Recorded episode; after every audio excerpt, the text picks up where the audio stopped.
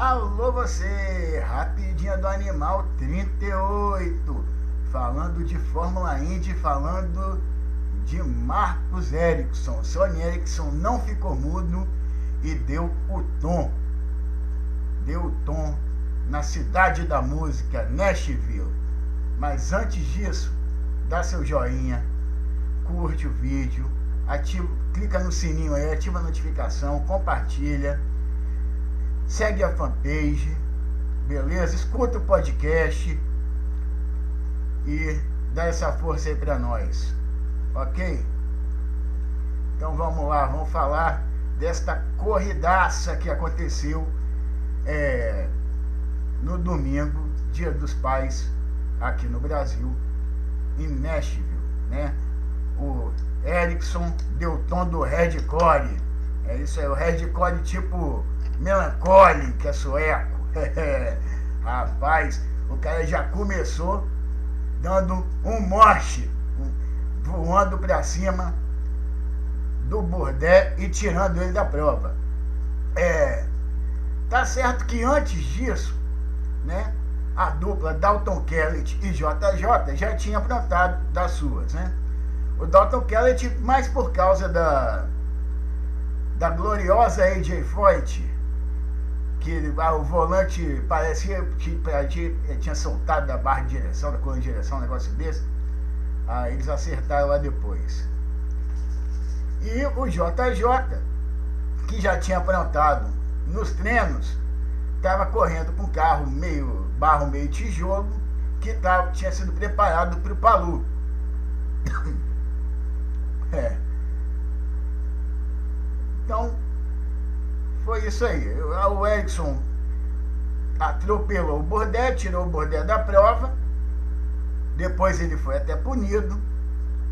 E mesmo assim venceu. Mas tivemos vários, vários problemas durante a corrida. Tivemos o, o Ed Jones, né? Que está com a corda no pescoço pela dupla do Jimmy Vasser e James Sullivan, né? Que deu no Scott McLaughlin. E também ele teve que pedir um sanduba lá. Isso aí já foi a terceira bandeira amarela da prova. Tiver um monte de bandeira amarela, pensei que a corrida não ia acabar. Aí beleza, teve a bandeira verde, na vigésima volta, começou o Power no espírito de Valtteri Bottas atropelando todo mundo. É. Não só o Ericsson tá, quis atropelar todo mundo, mas o, o Power. O Power, pelo, nossa senhora, o que o Power aprontou nessa corrida não foi brincadeira não. É, ele causou um Big One nessa que ele nessa que ele deu no Pagenô, que ele deu antes de passar pela bandeira verde. Ele deu antes de passar pela bandeira verde.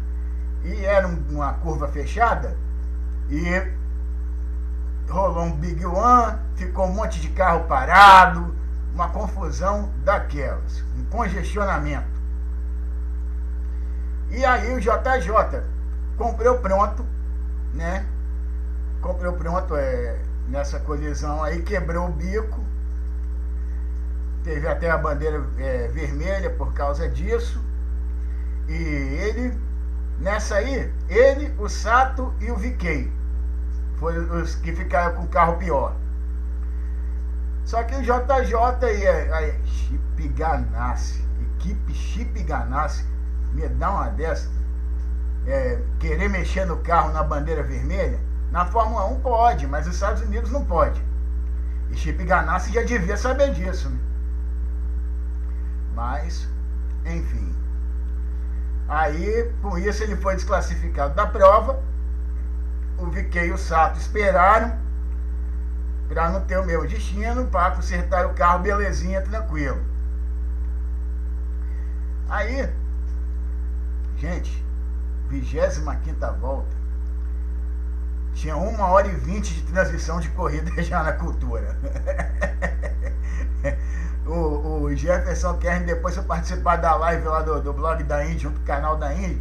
Ele falou que ele praticamente teve que fechar a porta da emissora lá, que foi um dos últimos a sair. Aí, beleza. Com isso, fiquei. Tava lá correndo. E foi por causa dele que aconteceu a reviravolta na prova. Porque ele deu uma panca. Ele deu uma panca na volta 31 e colocou o Erickson em primeiro, o Hunter em segundo e o Hinchcliffe em terceiro. Olha que top 3. Só, olha, por, por isso que eu gostei da corrida, foi uma corrida inusitada. Tem que ter corrida assim, na rua estreita, com bump, gente trocando tinta, batendo roda. Isso é Fórmula Indy, isso que é bom de ver. Tanto que a corrida em, em, no circuito fechado, né, com algumas partes estreitas e outras largas, igual na Fórmula 1, tipo Azerbaijão, lá em Baku, é legal.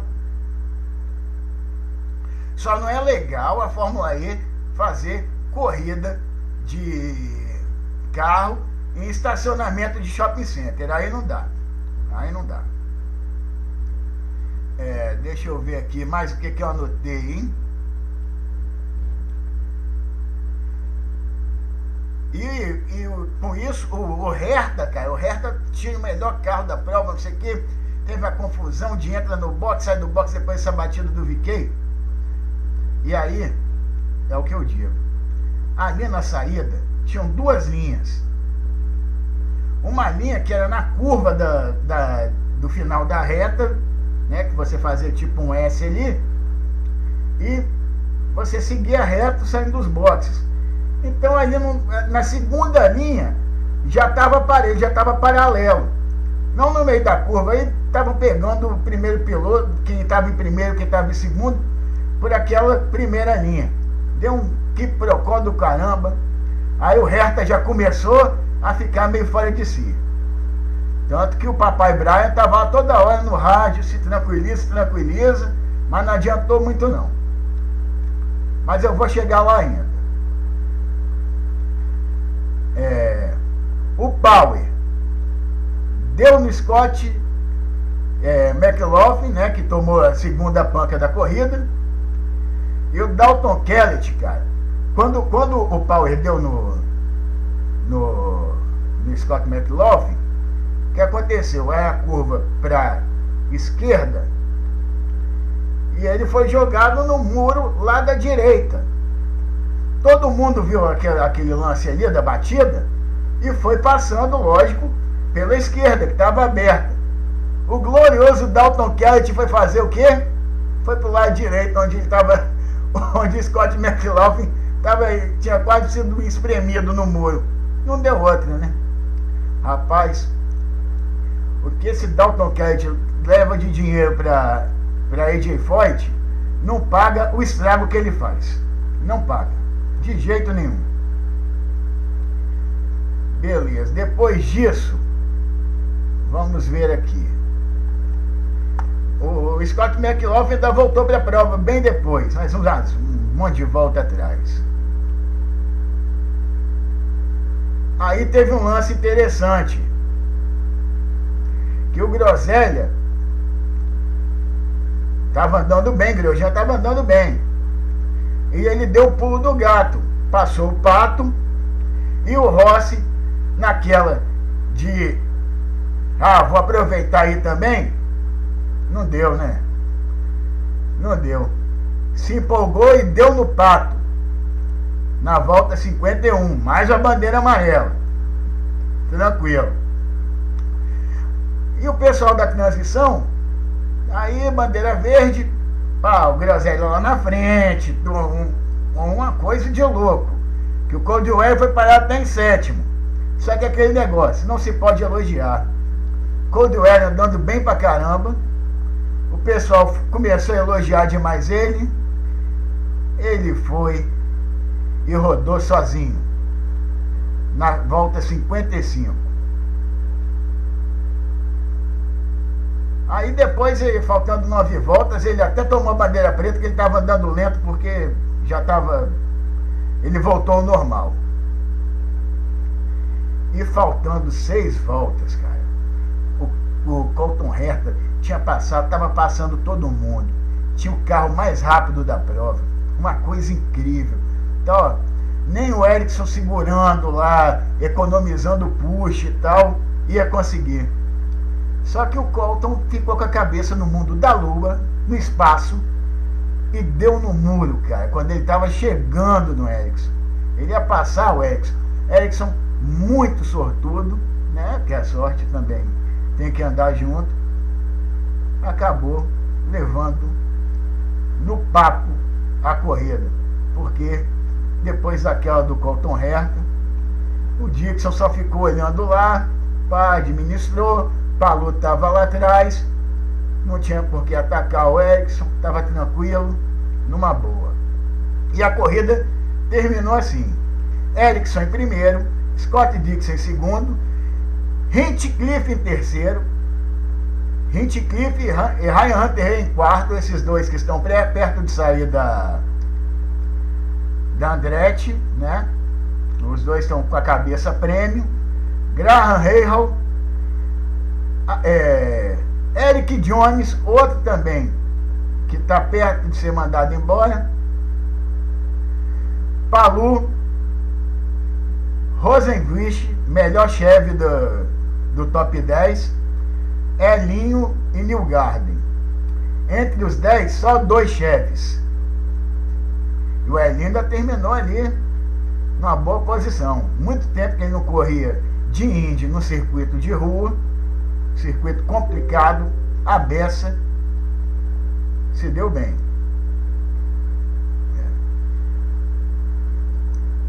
Ah, o Power também acertou o Pagenô, acertou um monte de gente, foi jogo.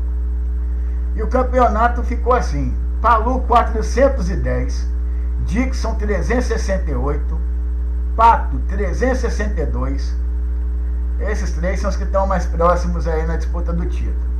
E ainda tem o Neil Garden com 335 e o Ericsson, que pulou para quinto lugar com 331. É, sabem desde quando o glorioso Marcos Ericsson não ganhava duas provas em uma temporada? Desde 2000 e Aracide Almeida, quando ele era da Fórmula 3. Para você ter ideia. É, então é isso, e vou só fazer um, uns comentários aqui.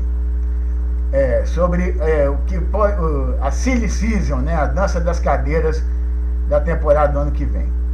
A McLaren comprou 75% da Schmidt Peterson, confirmou tanto o Pato quanto o Félix Rosenquist e não dá garantia do terceiro carro. Então, com isso, o Mini Mag, né, o Magnussen, Kevin Magnussen, pelo jeito, dançou. Hervey, é, que é companheiro do Elinho nessa temporada pela Merchank, do carro 60, não, não vai correr ano que vem na Merchank e tem indícios de que Simon Pagenot pode sair do 22 da Penske e assumiu o cockpit do carro 60 da Merchank. É, a dupla Vasser Sullivan é, está reavaliando a parceria com a Dale Coyne e pode ir para Andretti. Mas aí resta saber como é que vai ficar a parceria da Andretti com a Merchank do Elin. É, o Hunter Rey, que terminou na, na gloriosa quarta colocação, pare, pode dar lugar ao Hulk e o Hinchcliffe pode dar lugar tanto ao Oliver Esquil quanto ao Roman Grosjean, Groselha, que pode, esse aí pode aparecer tanto no Andretti quanto no 22 da Penske.